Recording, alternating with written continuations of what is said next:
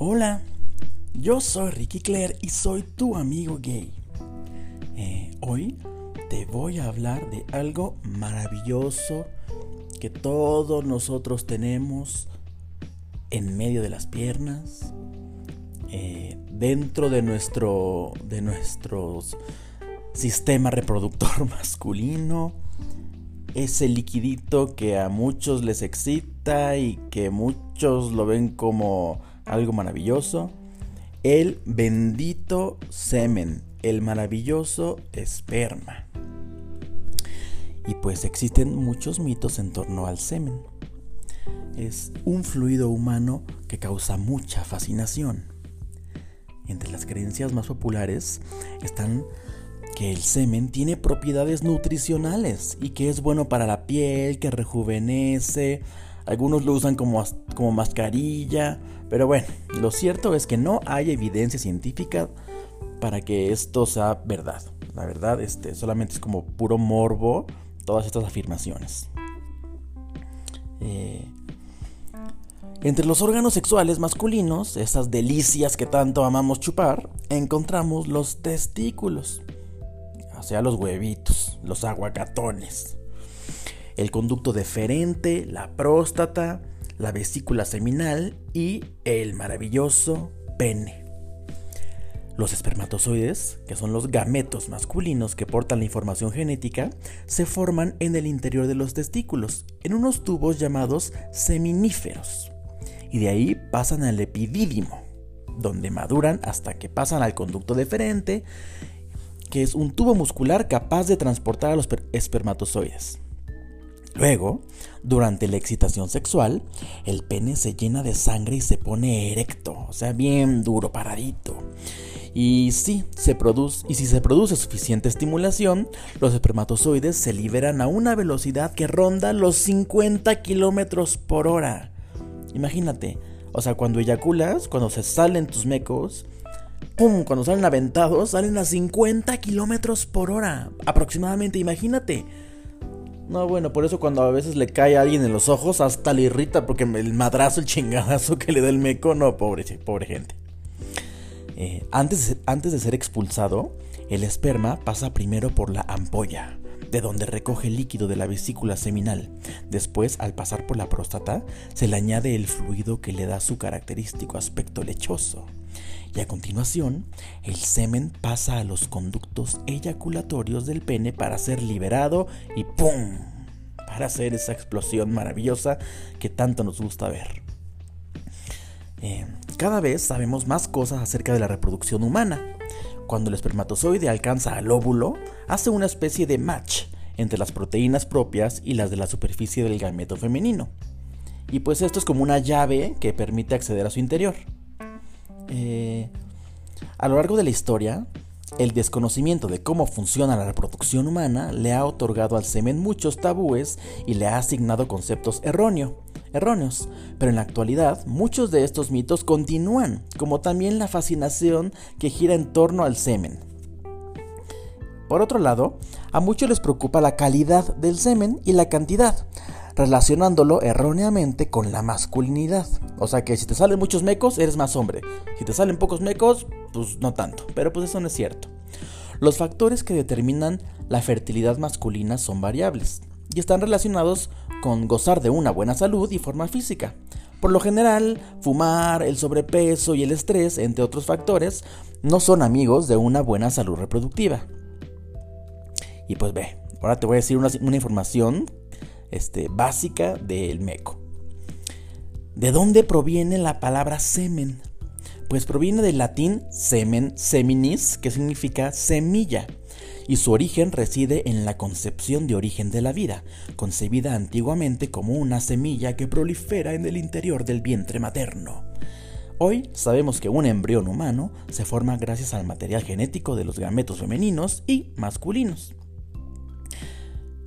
Este, y luego, ¿cuánta cantidad de mecos hay en una eyaculación? O sea, de esperma, pues.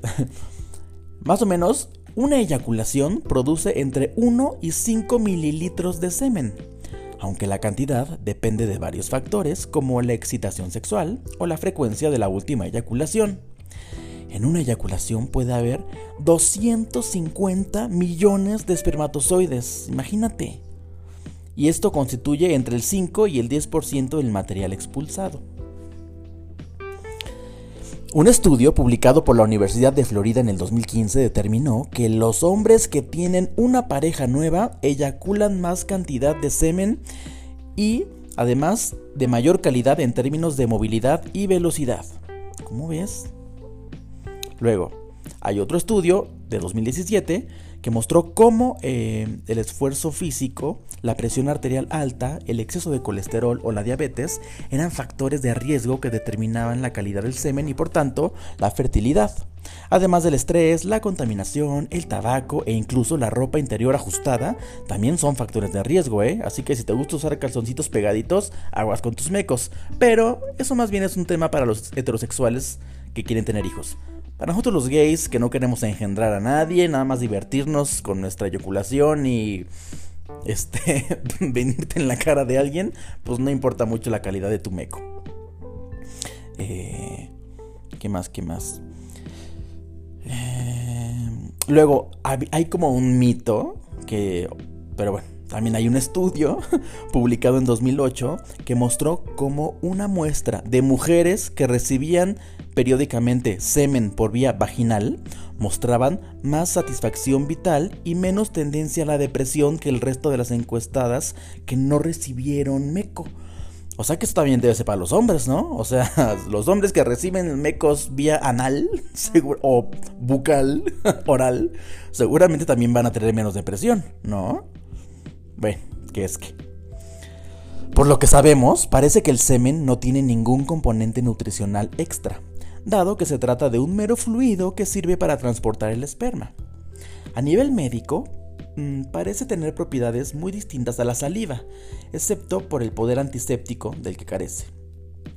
Eh, en cuanto a su valor nutricional, aunque se compone de proteínas, enzimas, algo de fructuosa y vitamina C, estos se encuentran en cantidades tan pequeñas que pues al ingerirlas no suponen, no suponen ningún beneficio nutricional.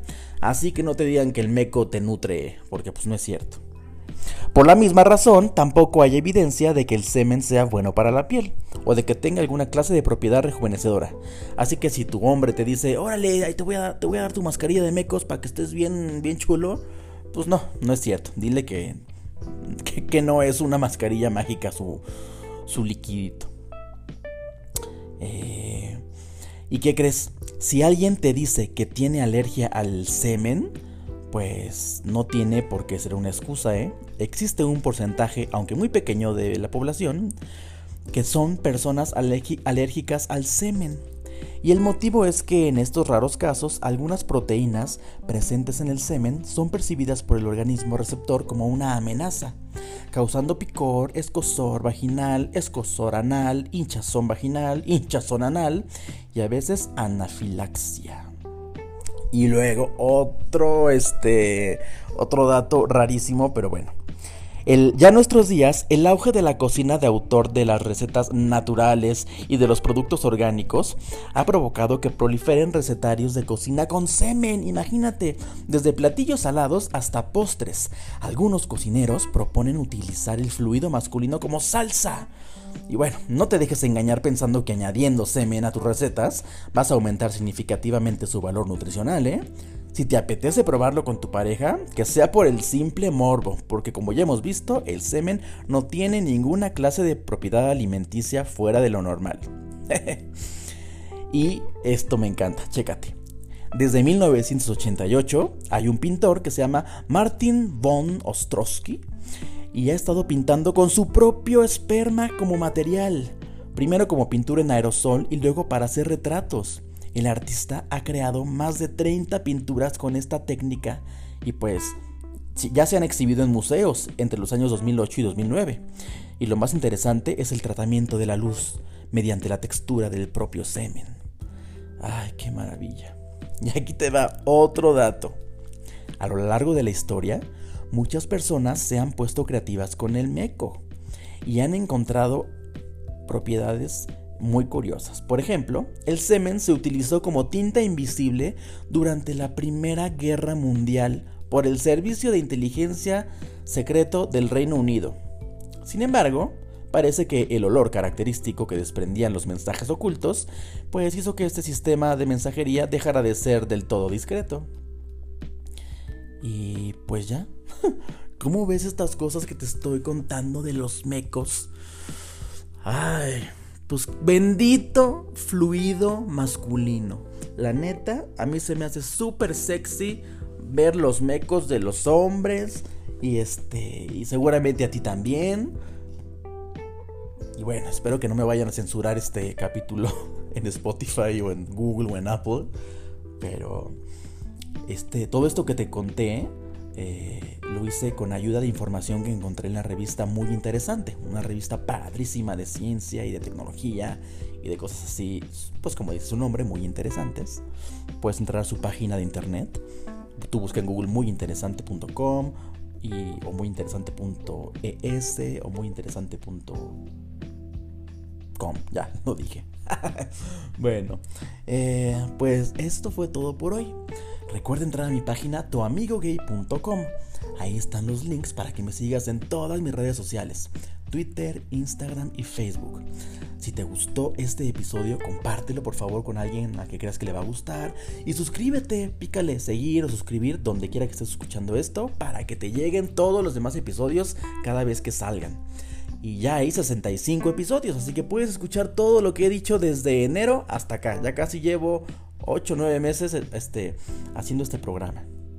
Eh, pues muchas gracias por escucharme, por escribirme y por ponerme atención, amigo. Acuérdate que me puedes mandar mensajes eh, diciéndome todo lo que quieras, contándome tus historias, tus dudas, tus experiencias. Si quieres ayuda con algo, intentaré ayudarte. Te mando un super beso.